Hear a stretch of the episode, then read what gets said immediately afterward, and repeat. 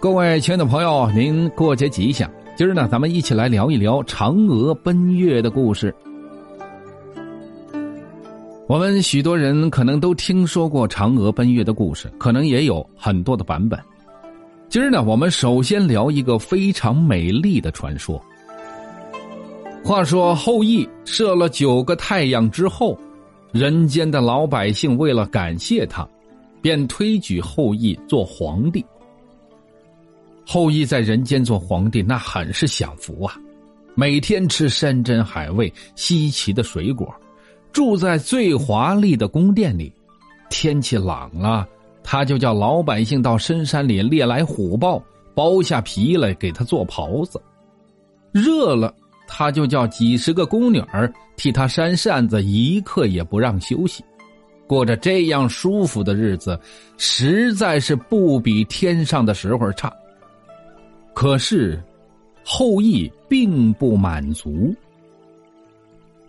话说有一天，后羿对妻子嫦娥说：“做凡人最多不过活一百年左右，我想，像我这样的大英雄，又是万人之上的皇帝，竟然也得像普通人一样死去，唉，真令我生气。”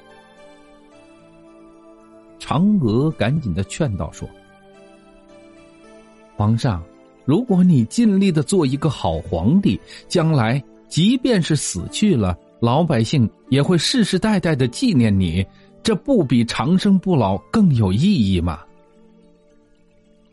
哼，我才不管别人怎么说，我偏偏要长生不老。话说后羿打定了主意。要找到长生不老的方法，于是他就在城门口贴出了告示，宣布：要是谁找到了长生不老的方法，就赏给他一万两黄金。可说呢，老百姓哪儿知道这长生不老的方法呢？这日子可是一天天的过去了。后羿的脾气也变得越来越坏，他大声的骂道：“我一天比一天老了，如果再没有人说出长生不老的方法，我就把大家通通杀死，谁也别想活。”老百姓知道后羿发脾气，都非常的害怕。有这么一天。城里突然来了一个奇怪的白胡子老先生，他拄着拐杖走进后羿的皇宫里，对后羿说：“陛下，我知道长生不老的方法。在很远很远的地方，住了一个叫做王母的神仙，他有长生不老的药。”后羿高兴的从宝座上跳下来，说道：“啊，太好了！快告诉我，王母住在哪里呀？”白胡子老先生慢吞吞的说：“他住在大地西边的燕子山顶上。”后羿听完了，立刻坐上一辆马车，飞快的出发了。西边的燕子山很远。后羿一去，就是好多天。再说住在宫殿里的嫦娥，有一天晚上，她独自一个人到花园里散步。月亮在深蓝的天空，像一个大玉盘，散发出柔和又美丽的光芒。嫦娥看见月亮，心里忧愁的想。自从后羿做了人间的皇帝之后，每天只顾着享受，脾气也变得越来越坏。他不但不替老百姓做事儿，反而把老百姓当做牛马一样驱使。如果后羿找到了仙药，变得长生不老，那么老百姓的苦不是受也受不完了吗？再说这个时候的后羿。他不眠不休的前进，终于来到了大地西边的燕子山。他在山下抬头一看，山上笼罩了紫色的浓雾，不时还有神秘的火光闪烁，看起来神秘又危险。后羿下车之后，往山上走去。说来也奇怪，他每往上爬一步，紫雾和火光就退开了，露出青色的山石。爬呀爬呀爬呀，终于到了最高的山顶。后羿到处张望，山顶上光秃秃的，什么也没有。突然，背后传来了一阵可怕的呼啸。后羿转头一望，看见一个相貌奇怪的老太太坐在山洞里，她长了一嘴尖牙齿，身后还拖着豹子尾巴。刚才像野兽一样的笑声，原来就是老太太在大笑。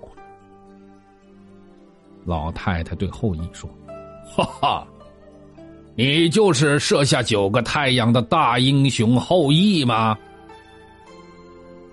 后羿挺起胸膛说：“对，我就是后羿。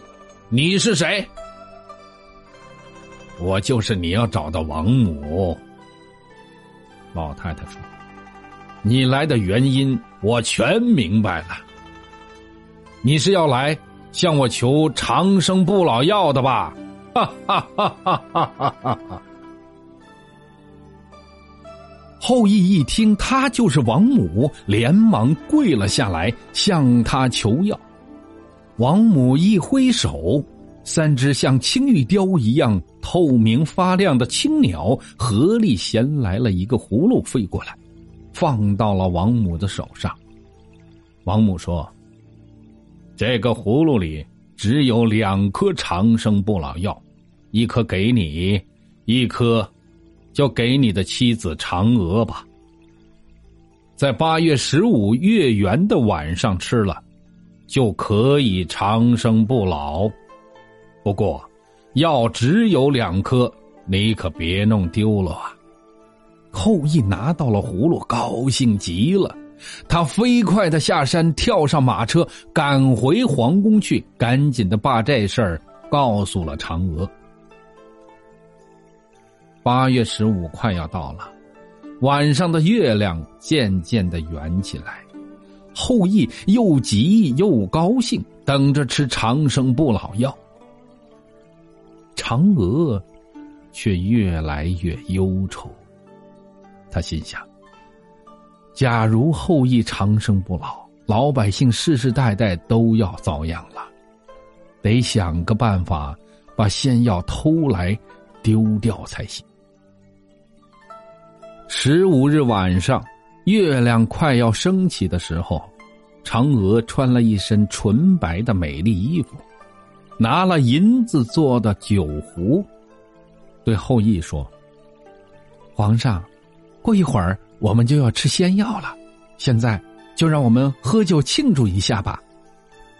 后羿听完了之后，开心的大笑，哈哈哈哈哈哈！说的对，说的对呀，我们要好好的喝上几杯来。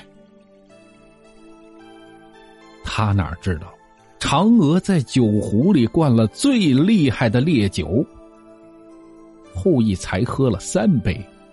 就醉的睡着了。嫦娥看到了后羿在床上熟睡了，便轻手轻脚的偷走了后羿藏起来的葫芦。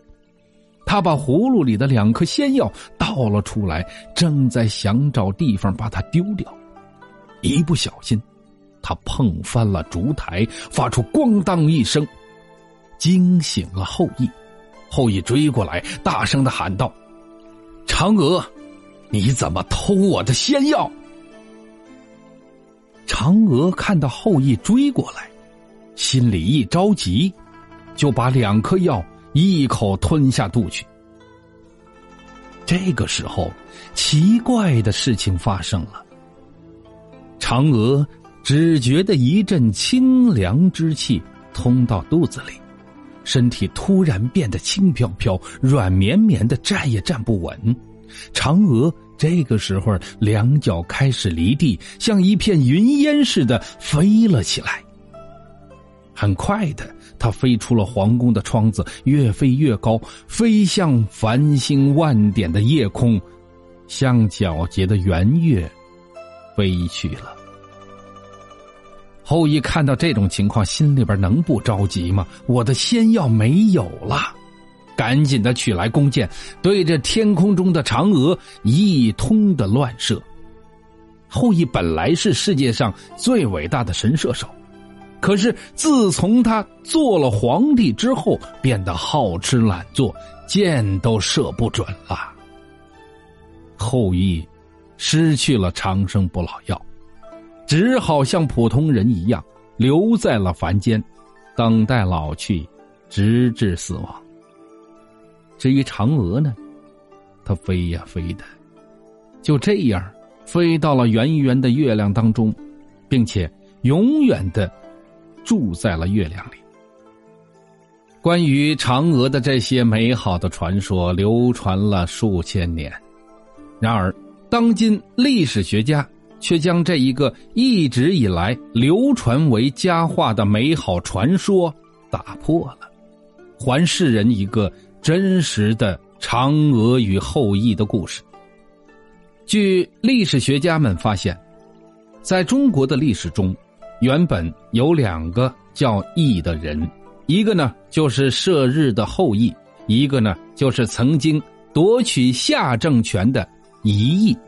这个“姨”呢，就是阿姨的“姨”，去掉女字旁。而后人所传说的嫦娥与后羿的故事，正是根据这个名叫夷羿之人的原型而塑造出来的。他的妻子也叫嫦娥，也有着与嫦娥相似的经历。相传，嫦娥。是夏初期的一位部落酋长的女儿，居住在今天山东省乐陵市。他的字面音呢叫乐陵氏。他有着人们传说中后羿的妻子那样美丽的容颜。他不仅能歌善舞，而且聪明伶俐。后来，这位聪明而且智慧的女子嫁给了今天山东德州滨州北部的一个。大部落首领一亿，并且生了一个儿子，而一亿也同人们谣传的后羿一样，他是一个神射手。在过去那种没有高科技征战的社会，一亿凭借着自己的能力打败了其他的部落，成为了东夷族的最高统治者。后来，由于夏朝的统治者大禹的孙子太康执着于享乐。不把百姓当人，致使民众纷纷怨声载道。于是，想推翻太康统治的起义群众波涛汹涌。在这种情形之下，一义以武力推翻了太康的统治，结束了百姓的苦难生活，并且推举太康的弟弟仲康为夏朝最高统治者。在国家安宁之后，一义成为了管理者。然而，作为管理者的一义，并没有因此而改变自己，反而依然对打猎游玩兴趣盎然，对于国家大事疏于管理，结果导致大权落到了大臣韩卓之手。看到了这种情况，嫦娥也曾经多次劝诫一义，但是无论多么的苦口婆心。都无济于事。后来，灾难终于发生了。韩卓杀害了一义和他的儿子，他垂涎于嫦娥的美色，要求嫦娥嫁给他。嫦娥固然看不起这样一个杀死自己丈夫和儿子的小人，但是，为了让丈夫和孩子的尸骨能够得到良好的安葬。她暂时的答应了韩卓的要求，并以两个条件进行交换：第一个，将一义父子的遗骨运回东夷封地；按照君王的礼仪厚葬。第二，他要为一役守墓，等到拜完中秋之夜的月亮之后，才可以嫁娶。韩卓由于贪恋嫦娥的美貌，于是呢，就痛快的答应了下来。一义父子被安葬了，待到中秋来临，圆月升起之时，嫦娥跳起了祭祀月神的舞蹈，以此告诉人们，她要到一个遥远的地方去，要与人们诀别了。当寒卓到来的时候，嫦娥跳入了马甲河，香消玉殒。后来，韩卓挟持夏王仲康，对其进行严密的控制。实际上，他已经成为了傀儡。失去了自由的仲康心情抑郁，不久就死亡了。接着，仲康的儿子襄继承了夏朝的王位。他曾经感受过父亲的悲哀，但是他并不希望依然像父亲一样，于是他偷偷的逃出了王宫。可是不幸的是。他被韩卓的儿子过傲发现，并将其杀害。此时，襄的妻子后敏已经怀有身孕，她忍受了重重艰难险阻，最终生下了一个儿子，取名少康。后来，少康攻占了夏都城安邑，杀死了过傲，重新掌握了夏朝的政权。其实这是一个真实的故事，这就是人们所传说的嫦娥奔月故事的真相。据历史学家发现，在今天的山东省乐陵市的南部，发现了距今约四五千年之前的龙山文化遗址。从东到西有三座古冢，最东边的一座是灰冢，中间的一座就是夷王墓。最西边的小冢，相传为嫦娥和一亿儿子的墓。据考证，这三处古冢的年代正好是嫦娥与一亿生活的年代，可见嫦娥奔月的千古佳话，那是有事实依据的，并非像人们所传说的那样。好了，亲爱的朋友，关于嫦娥奔月的故事，我们今儿呢就先聊到这儿了。感谢您的收听，我们回头见嘞。